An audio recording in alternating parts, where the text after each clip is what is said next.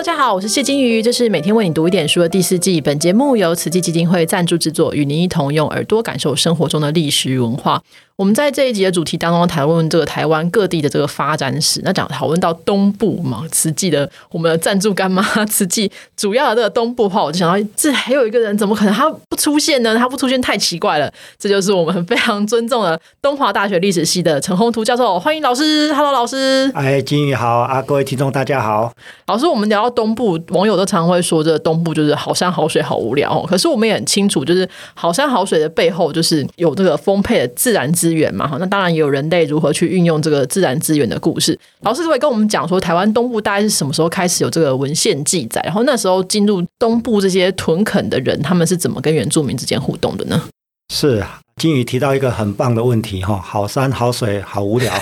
那那事实上好无聊，意思是其实保留很多可能现在年轻人比较不熟的东西哈，那可能在我们汉人的角度就是开发少一点，然后可能开发晚一点，所以好像文献的记载比较少一点。那事实上我们东部哈，其实从考古学来看，应该是全台湾。考古发现最丰富的地方哈，包含那个卑南文化，还有像花莲的花岗山遗址这些哈，其实在史前史来讲，应该是全台湾最精彩的一个地方。嗯，哦，然后早期的这个航海或者是考古发现，都可以证明过去。这里的史前史的人群哈，其实有很活跃的一段历史。对啊，但是因为史前史哈，所以就是没有文字。哦，所以刚刚金鱼问我们说，东部这边在文献上什么时候比较早出现？啊，如果说从文献上本身来看。大概在荷兰时代就有东部的相关的文献。哦，荷兰时代就有这么早？荷兰时代就有哎，而且荷兰人那时候就有计划到东部这边来采砂金，嗯，哦，就是今天的利乌西这一带哈，那个以前叫他们叫做多罗曼呐，或者是叫德基里这样的一个地方，哦，所以在荷兰时代其实就有文献提到东部，哦，甚至于荷兰事实上有派兵，然后也绕到东部来，然后来做这边一些探勘哈，或者是探险，哦啊，这是提到外国的文献比较。早的部分啊，如果说汉人的文献或者是所谓的中国的文献，大概在清代的时候，其实清初早期对东部的一个记载哈，大概都比较算是笼统了哈。大概比如说诸罗县志，他就会说啊，在这个山的后面哈，然后包括说崇窑这样的地名的出现，或者是像。傀儡哈后面傀儡大概就指排湾族哈，我们这个南部的排湾族后面好像有个地方存在，嗯，那会有这样的一个比较抽象或笼统的记录，大概就跟我们说清初的那一个翁山禁绝的政策有关哈，就是说在西部汉人以外地区，大概就视为藩地哈，啊非大清的领土，所以在文献上的记载描述大概都是一种比较抽象笼统的，对，所以但是如果比较到十九世纪哈，其实在十九世纪初期，哈，大概一八二零年代左右，其实在文献上对东部的记录就越来越具体，哈。嗯。虽然那时候还没有让纳入所谓大清的版图，哈，纳入大清版图大概在一八七零年代以后了，哈。嗯。就是牡丹氏事件以后。对。啊，在这之前啊，有一些汉人的开垦记录大概都有出现了，哦，比如说在嘉庆、道光年间，哈，比如说花莲地区就有所谓的开垦石榴谷的人，对。哦，然后还说，还像我们学校东华大学附近。有个地名叫吴泉啊，这个吴泉其实就是一个拓垦者的这个名字，对，所以这个在十九世纪初期汉人文献其实有有一些具体的开垦记录已经都出现了啊。我们在清代的时候看到大概汉人或者其他族群进入到东部的这些记录哈，大概有几支的力量比较明确的。好，第一个大概大家比较熟悉的哈，就是格马兰族的迁徙，嗯，哦，格马兰族事实上。从宜兰那边哈一路往南啊，事实上也来到花莲哦。我们今天各位很熟悉的奇海平原，然后最后又继续往南迁哈，大概就落居在今天东海岸的新社这一带。哦，这是第一个部分哈。然后第二个部分大概就是啊稍微晚一点点哈，就是从南头的山区，然后就越过了中央山脉哈，往玉里这边来。哇，好远哦，对，所以像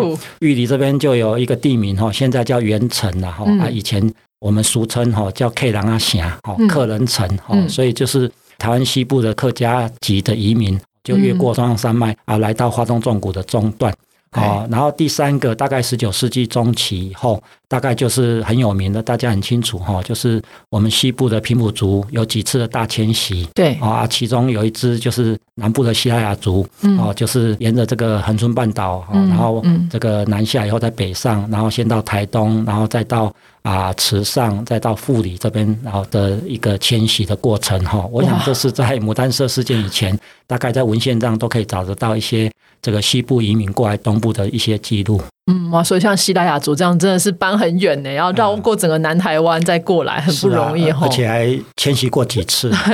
蛮辛苦的。那我们知道，这清代之后，当然就是日本的统治嘛。那日本就刚老师讲，其实说在这之前，大部分的时候都是藩，所谓藩界就不是大清领土。但日本是什么时候开始进入东部，也是有意识把整个全岛统一呢？哦，提到日本进到东部哈，这个确实哈，这个是一段非常有意思的历史。嗯，哦，就说我我们一直认为，好像一八九五以后，对日本对台湾的这个统治哈，好像就全部能够掌握。嗯，啊，事实上不是这个样子哈。包含在西部地区，我们说从一位歌台的战争到八卦山战役，到各地的这样一个战役哈。嗯，事实上他在西部。啊，有一段比较辛苦的哈，这样的一个我们说征伐的历程，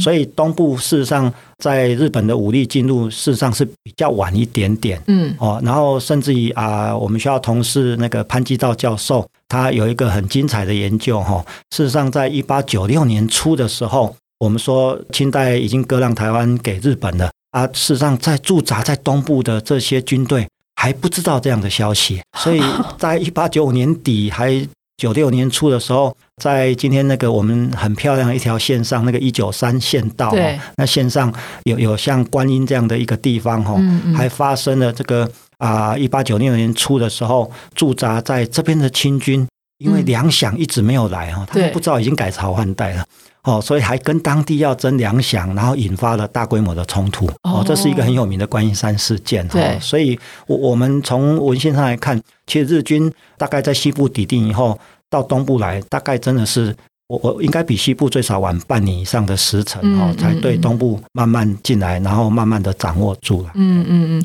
所以它整体来说，大家都会讲到那个什么左九兼左马台，还是左右兼右马？每次到这总督，大家都会想一下，就是大概是要到他那个时候才开始有有能力去控制整个台湾吗？呃，我们提到对东部的控制哈，那刚刚金宇提到那个左九间左马太，那我想我们可以稍微先厘清一个观念哈，就说。以总督本身来讲，他应该是先能够掌握或者抵定台湾西部的汉人以后，才会想到山区的原住民哦，或者是山后的啊另外一个区块。对哦，所以左九间左马泰，我们号称他是李藩总督。对哦啊，事实上他时间又更晚了哦，他应该到二十世纪大概一九零几年以后哈，基本上。西部大致抵定以后，他们才慢慢推到东部，然后进而想要掌握原住民，所以才会跟东部的像泰鲁格族产生很大的冲突哦。所以之后有所谓的很有名的泰鲁格事件，没错哦，这就左左九间左马泰还亲自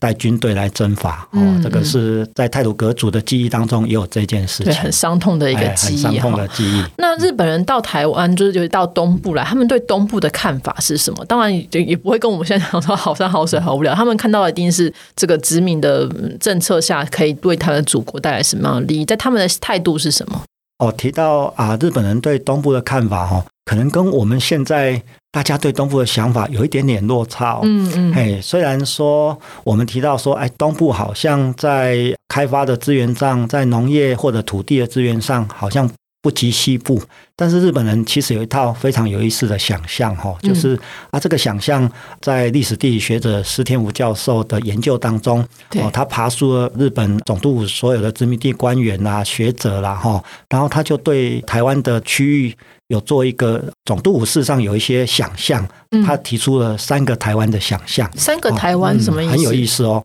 第一，台湾就是大家很熟悉的西部台湾，嗯。啊，这个西部台湾基本上土地很好，农业很好发展，然后可能贸易交通都很方便，都很发达了，哦，但是这个台湾基本上是以台湾人哦或者是汉人为主的一个主体，哦，所以这里大概就让他尽情去继续赚赚大钱就对了，然后，然后他另外有一个第二台湾。指的就是东台湾哦，东部台湾嗯，然后总督认为这样的一个台湾，东部台湾，哎，它有一个非常啊完整、封闭、独特的空间，哈，这样的特性。然后这样的一个东部台湾，虽然可以耕种的土地面积不大，哦，但是这里的好处是这里的人口少，嗯，然后又是只有少数的原住民。哦，所以这个地方其实很适合日本人移民到这个地方来。哦，这个是所谓的第二台湾哈啊，甚至于将来台北的总督如果发生什么事情，可以他们有考虑说，哎。这个总督可以迁到东部哈，我想这是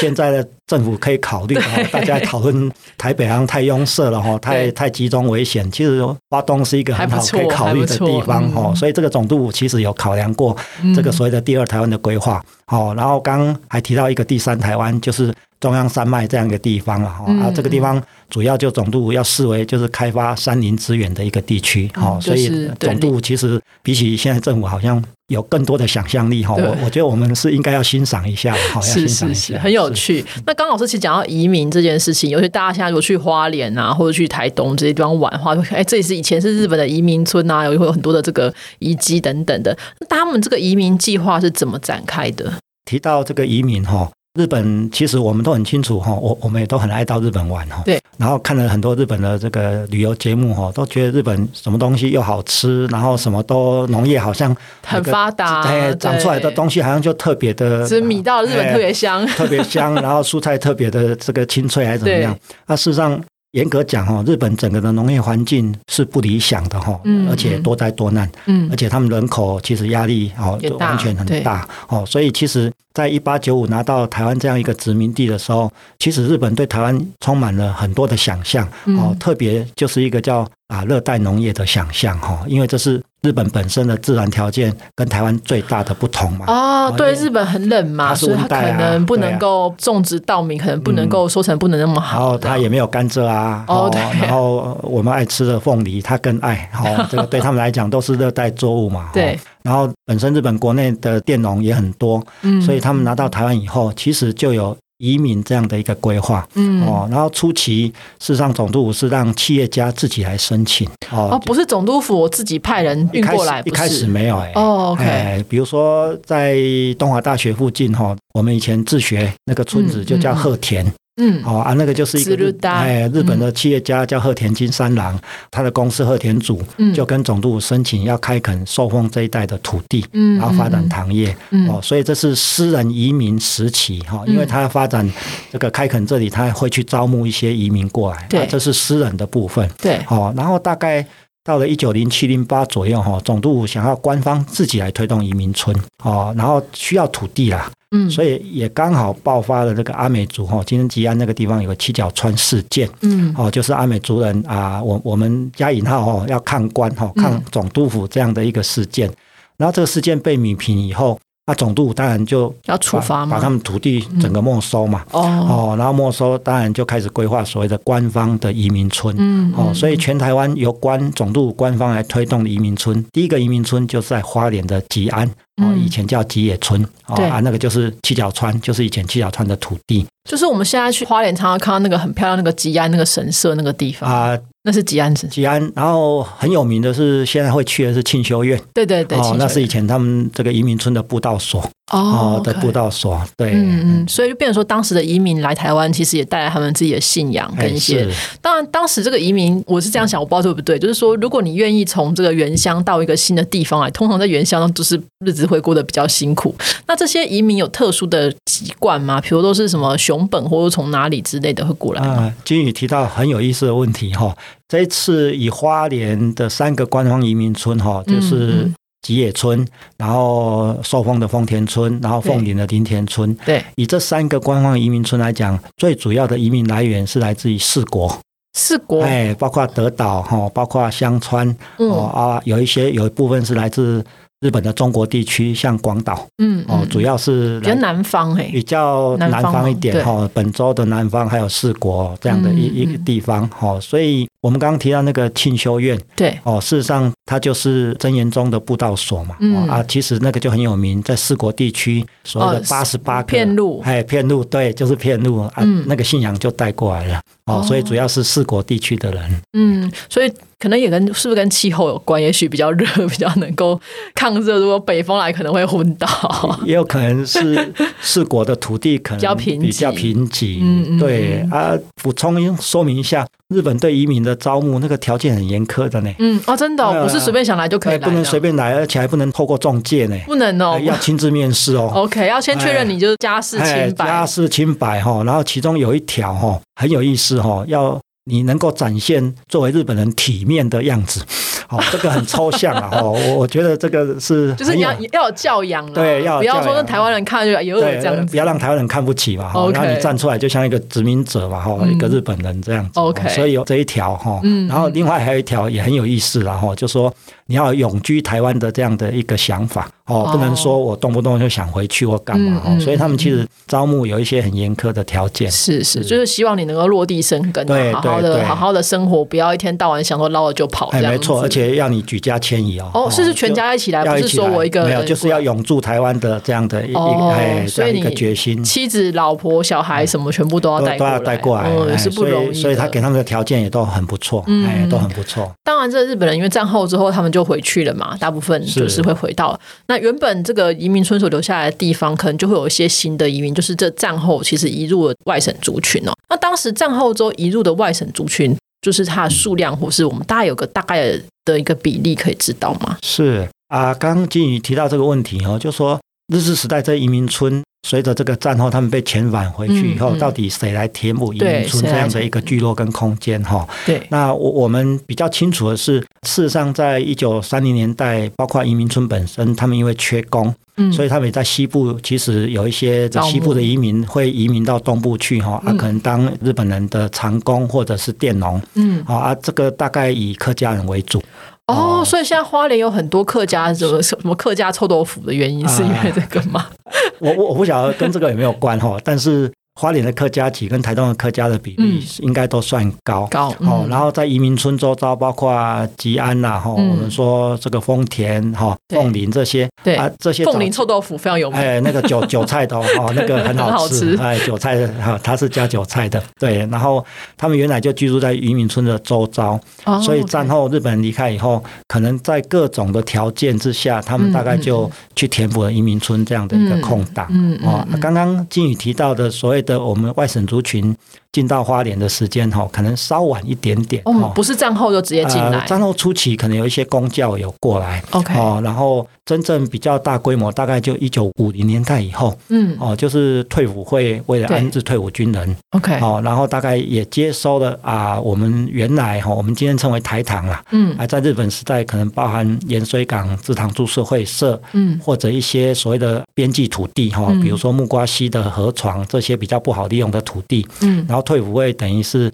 这样的一个关系之内，就在花莲、台东成立了很多的农场，嗯，啊，这开始有所谓的外省的移垦民哈，或者我们有点屯垦这样的味道就开始进来。哦，所以今天在花莲，其实，在花莲泰鲁阁山区也有花莲农场，现在统称台东农场，因为组织整并过。对，然后以前叫花莲农场的西宝分厂，哦，就是要进到那个天祥那个地方，哦，那边也有他们的垦区。然后我们学校附近，哈，寿丰那边也有所谓的花莲农场的本部，就在这个地方。哦，然后台东像台东大学那个地方，以前就是资本农场。哦，然后像池上，各位很喜欢去博朗大道，其实博朗大道台九线的另外一边就是池上农场。哦，所以其实外省的居民大概。比较有计划进到东部哈，大概就是跟这个农场的开垦哈、退伍会的安置计划有关。嗯，所以也是退伍，就是等于政府是为了要能够安置这些来台湾的人，然后想办法让他们有个地方可以去。这样，然后大概就找了一些大概